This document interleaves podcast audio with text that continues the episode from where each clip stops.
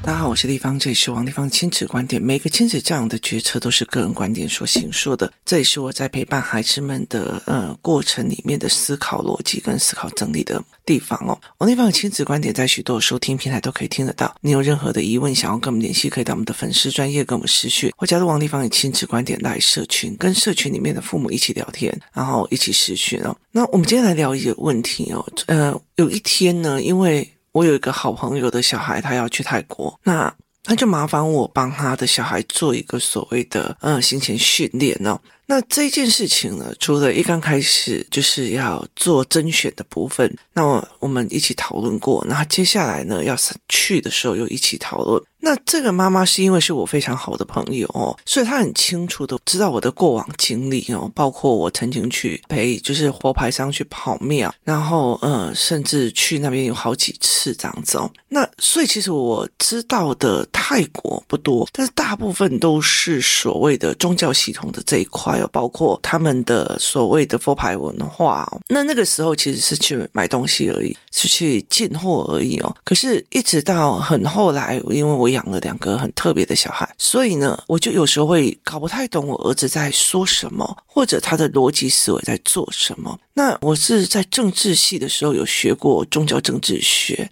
所以我学得很杂。那在宗教政治学的时候，我就会有点理解很多事情。那后来我有进去过一段时间的命理界，因为我有个师傅也教我蛮多的。那后来又到泰国那边去看，后来所以这个好朋友就一直希望我告诉他儿子，就是不是一般旅游行程的概念，就是是比较是在讲他们的宗教，然后包括他们的思维这一部分哦。那我我本来很忙，但是我就为了他，就是因为我其实也很清楚知道，如果这个孩子去到那边发生了任何的一点状况哦，其实呃我也会承受不住哦，所以我就做了一一系列的讲座跟讲案，然后我就让这个孩子，就是我就要让这个孩子去看说，哎，呃，李芳姨曾经做的哪些事情，然后我会去提醒他。包括说，呃，庙要怎么去分辨，然后，呃，正统佛教跟非正统的所谓的阿赞又是怎么分辨，然后包括什么这样。那那一天其实，因为我后来就是，我觉得人很有趣哦，就是我在准备这一个教案的时候，那我整个人就很不舒服，因为其实等于是你要开通去跟一些无名来，所以我就很不舒服。然后这个时候有一个比较少联络的活动带领员妈妈，她就就发讯息给我说，哎，丽芳最近都一直在停课啊。所以他想要问我们去哪里，我就说没有啊，就今天晚上有一个特殊课这样子哦。然后就说什么特殊课，然后我就说要去泰国的小孩要去，那因为我们刚好就是就是工作室有的人就聚一聚这样，他们想要一起听。那他来了之后呢，因为呢这个小孩其实在中部嘛，所以我必须要有一只手机架去拿着我的手机，然后用 Line 跟这个小孩聊，就是。呃，用用赖的直播跟这个小孩聊，所以那个时候，然后在现场的人就是看着所谓的投影机荧幕。那那个时候，我就跟这一群现场的小孩一起在聊，说你们不可以乱讲话，你的声语意都要很小心哦。可是那个时候，我需要一个手机支架，所以我就叫就是孩子爸去帮我拿。那孩子爸他曾经有一段时间是生病过的，所以他的。他的呃思维模式是很奇怪的，他呃生病之前没有这样子哦，生病之后就很严重。然后呢，我就叫他回到家里帮我拿一个手机支架，我都已经跟他讲在哪个地方的哪个位置的怎么样哦。可是他就还是要打电话，一个一个一直问，一直问，一直问，而且甚至是要巨细靡遗说，现在走进去小孩的房间，然后你有看到右手边的那个桌子吗？好，桌子上面是不是有一个什么什么？然后呢，小孩在跟爸爸解释的时候，已经解释到夸给他说，就是个手机支架，你为什么这么难理解？要一个步骤一个步骤讲那。其实后来，其实当场他就有一个妈妈，这个妈妈其实她自己也是开过公司，然后她也最近在帮忙一一个外交单位做事情哦，做一场活动，很大场的活动。那她就说，我也在这场活动里面遇到这样子的人，就是你教他一件事情，他不会把整件事情 hand 好弄好，他要一个口令，一个动作，一个口令，一个动作，一个指示，一个动作，然后甚至。一个指令还要问了十几句以上，那真的会让人家想要爆炸哈！而且当你爆炸的时候，当你爆炸的时候，还会觉得你好凶，你好凶，你怎么可以这样哦？那这阵子有一段时间哦，台湾有一段时间，他们在讲性骚扰，就是那他讲了某句话让我很不舒服。他讲的怎么样？然后他也有讲说，呃，就是像陈绮贞有被人家讲出来说，呃，他对同事霸凌、冷暴力。我告诉你，我王丽芳也会冷暴力别人，因为我并不是想要对他冷暴力，而是我没有办法跟他的思维连线。就是例如说。我觉得后来会讲这种所谓的他怎么不跟人家沟通的这些人，我后来就会觉得说，你根本就没有办法理解，就是我们看到你的思维是沟通不了的。有一些人就是要一个口令，一个动作，一个口令，一个动作，他没有办法全面的去看懂一件事情，他没有盘面思维。那后来这个妈妈就跟我讲说，我好害怕我的小孩是这个样子哦。这个妈妈让我觉得很有趣的一件事情是，呃，因为她她当过一个一个比较特殊地方的一个。创业者，然后他也去过一个很高层、很官方的地方去有自己的人脉，然后他又要去处理这些所谓的外交的事宜，所以对他来讲，其实他曾经就像我们这样曾经创业过的时候，你就会了解一件事情：当你交代一件事情下去，就是当你交代一件事情下去，就是例如说好了。呃，今天有几件作业啊？那你记得预习，然后复习，写完作业，然后再预习。回到家里又先复习，复习以后就写完作业。那你记得要写完功课哦。可是这一些人很大的一个部分在于是，你要一个步骤一个步骤，一题一题一题的教，而且你还不可以生气哦，因为一生气你就是个坏妈妈，你知道吗？就是你在一个。经营企业的过程里面，其实你只是要给一个人任务，他其实就会把所有的事情全都 hand 好。可是有一些人他是不是的，你要一字一句一字一句，我就觉得有时候你在当老板，很像在当幼儿园老师，都没那么辛苦。那又。非常非常的玻璃心啊！那我好难过他让我好不舒服他让我怎样？孩子，这世界上不是以你舒服不舒服、爽不爽来决定这个世界的。所以我就觉得，这让我觉得这个人他忽然弹起来，就是他说我好气这种人，我也好怕我把我自己的小孩养成这种人，因为在创业者的角度里面，或老板娘就会觉得这种人很难。那他又一直觉得老板都不喜欢我，老板都怎样，老板都对我好凶，他完全没有去考虑他的作业模式跟思维模式。然后甚至有人是老板都会排挤我，老板都不跟我沟通。我问你，你告诉我，王一芳，你你那么厉害，骗你骗家长的钱就。好了，你跟我讲这种东西，然后你希望我在工作室里面重用你，我会觉得你讲这种话后面的思维我就已经不能用，我还要跟你沟通，我我觉得对我来讲，他没可能，那你会。拿别人的东西，就是手脚不干净啊，或者是说你会摆烂事情，就是我没送，我就把你摆烂了，我就反正你你给我算时薪了，我就给你，我顺便凹你一份钱，就是你会用这种思维跟做法，我还要去跟你沟通，劝你善良，我就觉得说真的是太为难人了。那有一次有一个看到一个台南，他得到一个炒饭冠军的一个师傅，他就做一个八十五块到一百五十块的炒饭，然后呢，竟然有人给他两。星的负评说他的态度不好，那老板就讲，我态度不好，你要告诉我我哪里不好，我可以改。可是你就在跟我讲我态度不好，让你不舒服。我是一个八十五块到一百五十块，我要让你舒服，我又不是在卖态度的。那对我来讲，我就觉得我很能够理解这件事情，你知道吗？炒饭要炒得好，最重要的就是火候跟甩功，就是你要一直甩那个那个。锅就你要一直甩那个锅，一直甩那个锅，那。其实，如果你真的要卖得很好的钱哦，例如说台北有民生社区有个炒饭大王，那他们就是把一件事情做到很好，就是一直炒饭，一直炒饭，一直炒饭，一直炒饭。那炒饭其实在在整个过程备料的过程啊，那你只要品相不会是很多，其实它的利润相对比便当还要好，因为便当你还要想菜色，还要干嘛？这是有一个厨师告诉我的，可是他就跟我讲一件事情，但是炒饭真的会把自己的。健康拿去。爆掉，这爆掉的原因就是你要一直甩锅，一直甩锅，一直甩锅，一直甩锅，没有停的，所以你整个肩膀跟膝盖是会很痛的，然后会会会很不舒服的。那如果人又多，因为他是排队名店嘛，然后现在台湾又很难找到员工，所以他说他常常一个人是当员工，这个时候还要顾虑到你舒不舒服、爽不爽，我就觉得说你可以去金华酒店或凯撒点那个八百块的炒饭。然后享受所所有的服务，所以其实我有时候在看这件事情的时候，我就觉得很有趣。这个妈妈的人生经历，他是一个很大事情、大场子的人，所以他在听我女儿跟爸爸讲话的过程里面，他就会整个毛起来说：“对，我就是最害怕我把我的孩子养成这种人。”那如果我们在讲呃人脉或思维的时候，他就会觉得说，不是我的孩子只跟我说就好，我希望他能够去跟很多人聊，因为他才会 catch 到他的资讯，从聊天当中 catch 到一个资讯，这才是一个人脉可以带给你的视野，而不是一看力行功，一看力探级，不是这个逻辑哦，是。一个他带你看到，或者是带你聊到一个你可以防身，呃，或者是一个法律知识。所以聊天这件事情，人际关系这他语言班是非常非常重要的。所以他所在意的点，哈，跟一般的妈妈在意的点是完全不一样的。有的妈妈，我跟我老公就已经这样了，这样也没什么不好，所以我觉得还好。那你干嘛来？你的意思吗？那你干嘛来？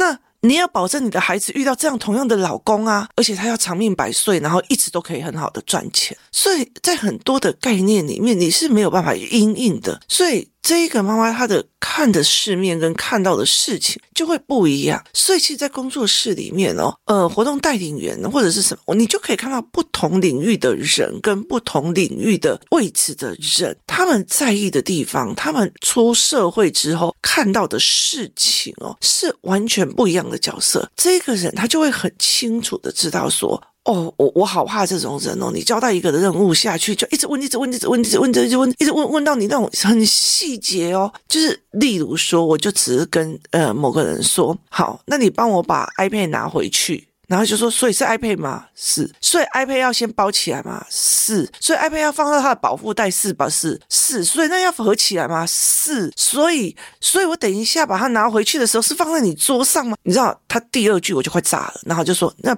我只是问清楚，喂，你脾气怎么那么不好？你听你的意思吗？你真的会会炸？为什么？因为因为同等是思考的人，他是在想全面的事情，他是在想逻辑跟逻辑跟逻辑跟逻辑跟逻辑中间，所以还是是一个连贯。我们最痛恨别人一直中断、中断、中断，然后都问那种你知道吗？中断思维的东西。可是我后来就跟这个妈妈讲，我告诉你，你儿子是这样，他儿子还小，然后有一次在上思考课，我请他来上一次，然后他就一直想要知道正确答案是哪个，然后又短的。哦，就是又是短的一个文章，短的讲话方式，然后短的一些事情。后来我就跟这个妈妈讲，如果你可以的话，那你要不要考虑回去法国或者是欧洲？为什么呢？因为刚刚好我在看到法国的呃考试哦，就是法国的考试有一个叫做哲学的论证考，也意思就是说他们从小到大。他们从小到大必须要学一种东西，叫做哲学的论辩。那哲学的论辩，你要一直举证、举例、举实，所以这种逻辑的论辩这件事情哦，它是。必须要一直谈下去，一直谈下去，一直谈下去。它是一个扩充题，可是台湾所有的东西全全部部都是一个简答题，就是它是一个简答题。然后甚至在家里也是，我女儿有回来跟我说说，妈妈，我今天告诉你，我今天家里发生什么事，没有讨论，没有哲学的思维，没有去看他的思考模式。所以我曾经讲过一件事情，我常常听到的一件事情在于是说，这我小孩回来都跟我说啊，我的小孩也都会跟我。讲啊，说跟讲跟讨论。跟分析、跟判别是完完全全不一样的，这是完完全全不一样的思维模式哦。所以，其实你要怎么去看这件事情是很难的。那我就在想说，我们台湾几乎很少对某一件事情做思维的了解跟思维的整理。像有一天，我的儿子就会忽然跟我讲说：“妈妈，我觉得林哥就是呃，一起陪他去新加坡的那一个。他说每次哦，如果别人跌倒了或者……”别人出糗了，他就问他你还好吗？他不会笑人家，他说他一直都不会笑人家。可是我们班有一些人，只要我做了一点什么事情，或听到别人跌倒或怎么样，他们就笑得好大声哦。然后我就会问他说：“哦，这就是人的不同，人品的不同哦。那如果是你，你选择哪样的人品？”那具备哪些架构？那我们就针对这件事情开始去聊这一件事哦。所以对我们来讲，其实是你在聊素养，而不是在讲我跟你讲哦，那个人就是怎样怎样怎样。不是这样子的一个思维的模式哦，但是在台湾其实非常非常少这样子哦。那像是法国的毕业考，一般的高中考题，你如果是法国的高中毕业生，你要去考幸福是否是个理性的问题？好，幸福是不是一个理性的问题？或者是追求和平是不是等于追求正义？解析法国著名人类学家的，例如说某个人中间的野兽的思维的一贯文本，那这是一般高中的考题，所以它是一个申论题，你必须引经据典，你必须有逻辑思维，你必须有自己的见解，你必须有自己的想法。可是你如果今天叫任何一个小孩站起来，我跟你讲，我跟你讲，甚至我跟你讲，我跟名校的高中生聊天哦，我跟名校的高中生聊天哦，聊几句之后，我就觉得这个小孩，嗯。就是呃，例如说，我问他说，为什么中国要实施？就是为什么中国要把就是补习班全部都减掉，或者是他必须要把就是不准学英文这样？他们就是笨蛋啊，他们就是怎样啊？那个时候我就会觉得，嗯，好，那我了解了，就是他也是一个简答题，他也很容易就是说，他会用冠冕堂皇。我觉得那那就是一个什么呃逻辑谬误啊，或干嘛？可是他讲不出逻辑谬误是什么。那像例如说以法国来讲，技术高中的考题，经典的是艺术能教会我们什么吗？或者改造自然是否意味着获得自由？解析亚当·史密斯在《道德的情操论》里面的这一段文本，这个是对他们来讲，毕业会考是法国一年一度的盛事哦，所有高中生都会参加，然后他就会取得那个夜市文凭，就可以继续读大学，就是。或直接开始工作，也就是类似一个毕业的评比考啦，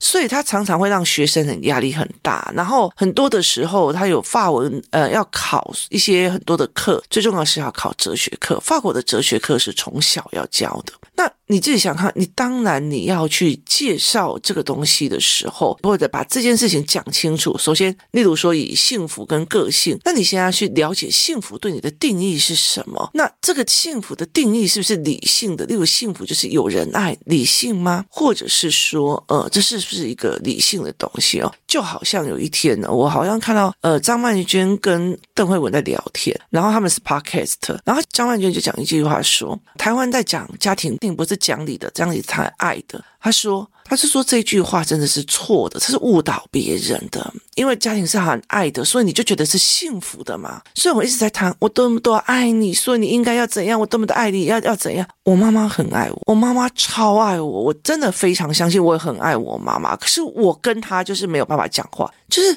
她就是要用我是你长辈呢，所以你要听我的。可是对我来讲，你是。没有道理的，你这个你这个要求是没有合理的。就是你可以跟一个完全不讲理的小杂包在一起生活很久，或者是小杂包在一起的生活，不可能。你还对他有爱，对我来讲是不可能的哦。所以，其实对我来讲，幸福是一种理性的选择下的一个共同语言、沟通语言。所以，幸福等同于理性。如果家等于爱，而不能讲理。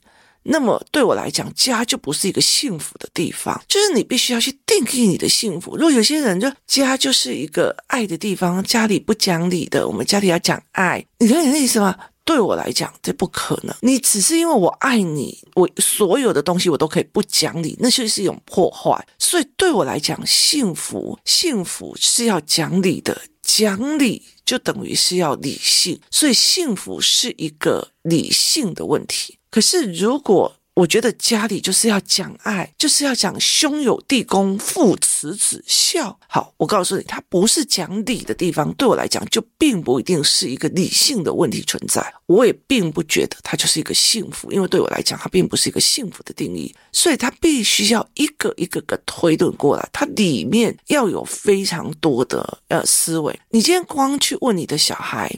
今天这一桌菜，你觉得价格合不合理？为什么？例如说，这一个八十五块的炒饭。然后要求他要面带笑容，合不合理？你知道大火大油烟，台南市区一个小店面，那你觉得合不合理吗？你有给人家服务费吗？或干嘛？就是你可以请小孩去分析出来，因为所以然后，所以你可以请小孩去分析，它是一个盘面的。可是台湾都是一条一条一条告诉你哦，这个三大要件就是一二三，所以小孩子都在等一二三的指令。所以后来我就跟他讲说，你可以回去就回去，你不要在台湾。那很大一个原因在于是说思维模组是完全不一样。台湾太觉得说哦，这个让我不舒服，那个让我觉得很美颂，那个干嘛有的没有。我也遇过很多北宋很不舒服的事情，我也遇到很多人在讲我说怎么样没有对谁同理干嘛都没有的。可是对我来讲，就是或对这些人来讲，还会觉得说。基本上我们都已经忙到不可开交了，你不要找我麻烦，我也没有要交代你事情，因为我觉得交代你事情我会更麻烦。那连我不交代你的，就会被人家讲是冷暴力了。那我觉得 OK 啊，就是在思维的这个角度。可是那一天听到这个妈妈在抱怨的时候，甚至在恐慌说我自己的小孩会不会也教成这样的时候，我其实跟他讲说，在在整个台湾，在台湾里面，大部分人都是这样被养成的。因为我有叫你动吗？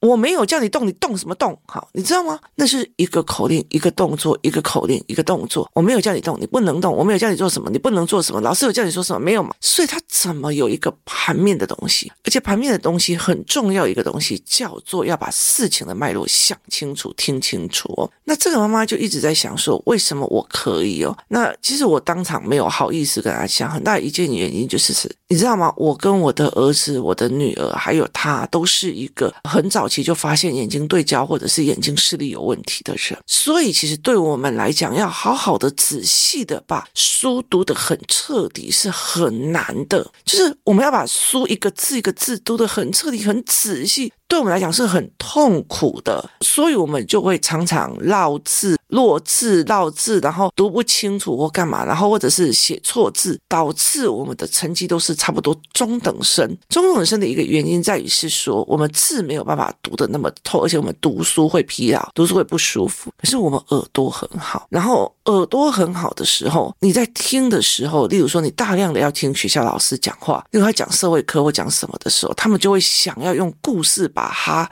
这件事情讲过去，然后我们会耳朵很好去听，呃，触鼻 gay 不要像为王恭维，所以在这整个过程里面，我必须用听完以后，在自己脑袋里面把脉络，因为细节嘛，我爱细节啊，所以细节啊，它这样冲起啊，要所以细节嘛，都可以 key 一些的，像就那个逻辑要拉得非常的清楚，而且你的脑袋里要脉络很清楚，因为你把肌模糊，所以。其实这个是一个非常有趣的一个思维哦，所以我后来就在一直在想这件事情，是我耳朵就会常常去听或在看很多人的面相的时候，是你如果要我叫看很多的书，我常常会跳字跳得非常非常严重。那我女儿也是，所以我用的方法就是一直跟她聊，一直跟她聊。所以这个人也是这样子哦。后来我真的理解了一件事情：你在哪一个程度的时候，你去看某一件事情，你是完全不一样。就是呃。今天有一个新闻，就是有一个人被人家讲说他歧视孕妇之前的，那这个人就很霸气的回说，谁会因为只是个孕妇而之前他？我说一句比较真的，就是你真的是一个人才，你去怀孕，大家真的是抢死了要把你做，还是要希望你可以赶快回来做，而且会想尽办法去巴结你。那。